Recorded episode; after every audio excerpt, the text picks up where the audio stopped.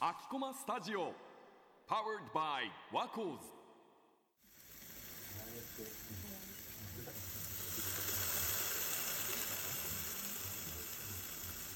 始まりました03この番組では私たちの学生らしさをキーワードにワコーズが東京の街で興味のあることを取材。取材の時に集めた音をもとにジングルや BGM を作成し私たちなりの東京の街を発信していきます。今週でいよいよ焼肉03は最終回。あら早かった早かっ果たして焼肉と東京と音につながりは見えてくるのでしょうか？た確かに。今のところうん置いてけぼりな感じはね。ありますが。えっ、と前回は取材時の音をもとにウッチーさんが作ってくださった BGM とジングルを聞きました。とその後はおうち焼きお家での焼肉というか、うん。焼肉と BGM の話について盛り上がりましたね。ですやっぱ焼肉には BGM が必要だなっていう話しました。確かに。でも東京園にはなかったん。ですよね、なんか思い返してみれば。でそのなんか気づきみたいなのも面白かったです。それでは前回の放送を軽く振り返っていきましょう。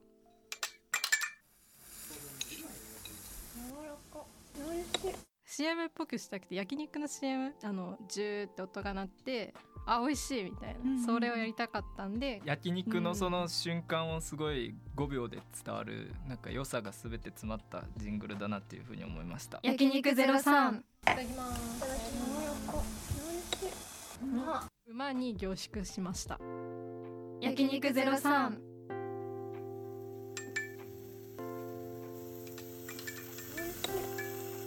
町焼肉だからそのアットホームな感じ入れたいなって思ったので。焼肉のこう良さとかうんうんうんなんかうんいいところがこうギュッとこう詰まってる。てる。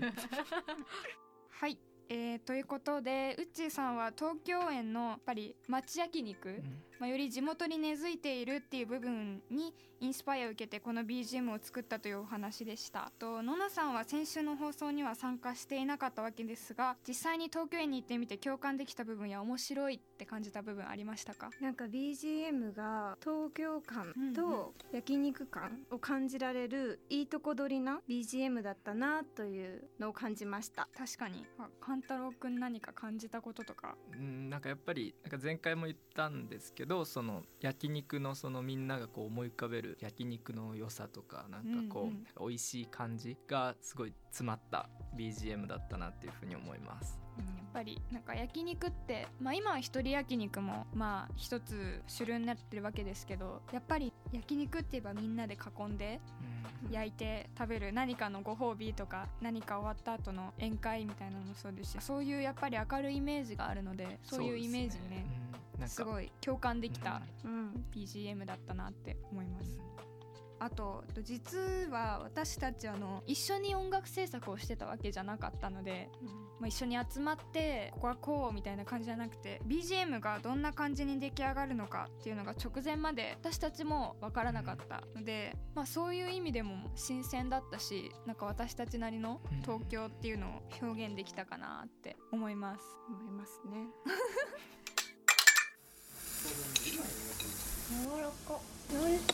そして私たちなりの東京といえば、えこの03はワコーズが東京の街で興味のあることを取材して私たちから見た東京を発信していく番組ですが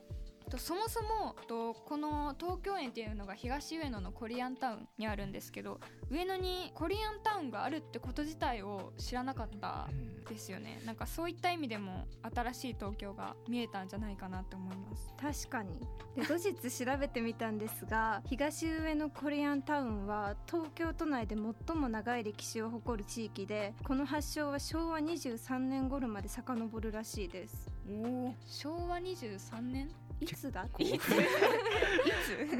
古いですね。だいたい今は60年ぐらいうん。経っていて60年経った今もその地域が存在し続けているっていうことになるわけで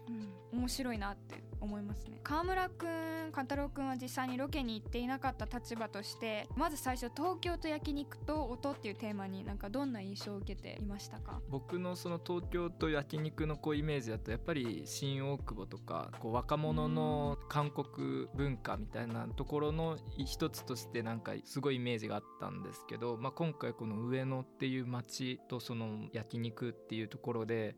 上野の街のイメージがすごいなんかアメ横とかも近くにあったりしてなんかすごいワイワイしてるイメージがあってその中にこういうこう町焼肉っていうところがあるのはずっと長く続いてるその街の雰囲気の醸し出してる要因になってんのかなっていうふうには思いましたね。確かにね。うん。私たちも先ほども言ったようにコリアンタウンがあるっていうことを知らなかったっていう話にもつながってくるのかなって思いました。なんかもう焼肉っていうなんだ料理っていうよりもカルチャーとしての焼肉っていう感じがものすごく伝わってきてまた一味違った感じで面白かったです。ののさんロケを受けての東京と焼肉と音っていうテーマについて何か印象はありますか？いやなんかまず町焼肉のハードルがうん。高いと思ってたんですけどそんなことなくてであと焼肉が何より美味しかったですね。確かに。その感想。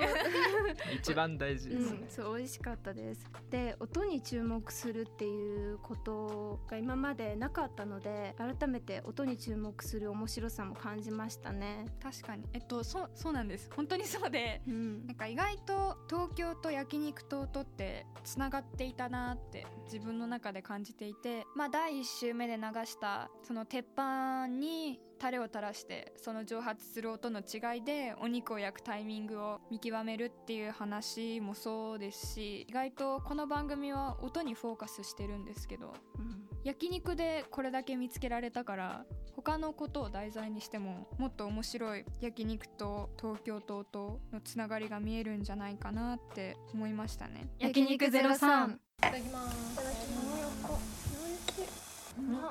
あとやっぱりそのさっき勘太郎くんが言ってたように、まあ、焼肉って聞いたらサムギョプサルが思い浮かぶ。っていうことで、まあ、サムギョプサルって言ったら、まあ、新大久保だと思うんですけど、まあ、その新大久保とサムギョプサルだけじゃなくて東京って見ると、まあ、今回上野の東京園もしかり意外と焼肉っていうジャンルの中にいろんな種類のお店があってまあそれこそ銀座とか麻布の方に行っちゃうともっとなんていうの高級感のある焼肉屋さんで取れる音もまたそれこそ BGM があって変わってくるだろうしと東京園は他の人のものすごい人と人との距離が近かったから他の人の喋り声も聞こえてくるだろうけどそういうもっとこう銀座とかそういう ラグジュアリーなって言ったらあれですけどそういうエリアに行くと隣の人の声は聞こえてこないのかなとも思うし、うんそういった意味でも音ってその地域のいろんなことがわかるなって思いましたね。そうだったんですね。その,、まあ、その次のテーマにも関係してくるとは思うんですけどやっぱりその東京の街とそのカルチャーとそれがすごい深くこう結びついてるっていうところが、うん。やっぱり音を通してその感じ取れるっていうのはやっぱり面白いところだと思いますね。確かに。うん。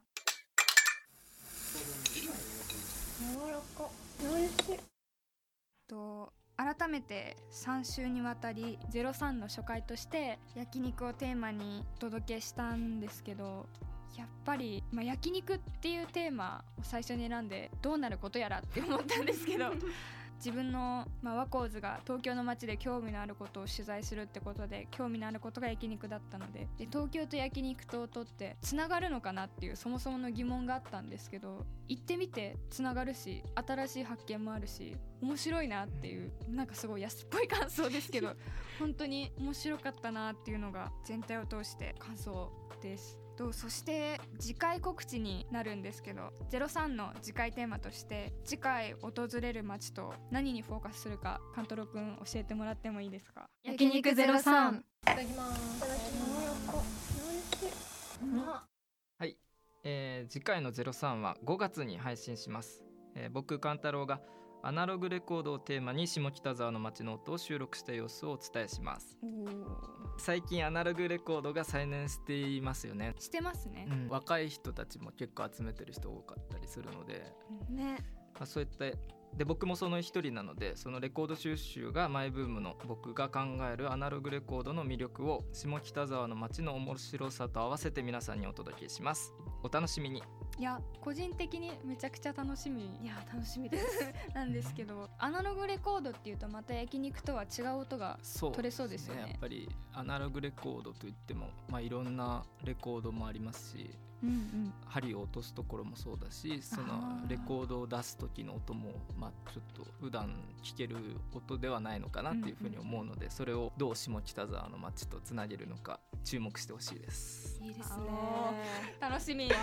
と放送はまた2ヶ月後になってしまうんですけれどもえそれまでワコーズの公式 Twitter、インスタグラムではえ焼肉ロケの裏側やレコード会に向けてのエピソードトークなどを継続的に投稿していくのでそちらもぜひチェックしてみてください。それでは次回エピソードもお楽しみに。楽しみに。以上焼肉03でした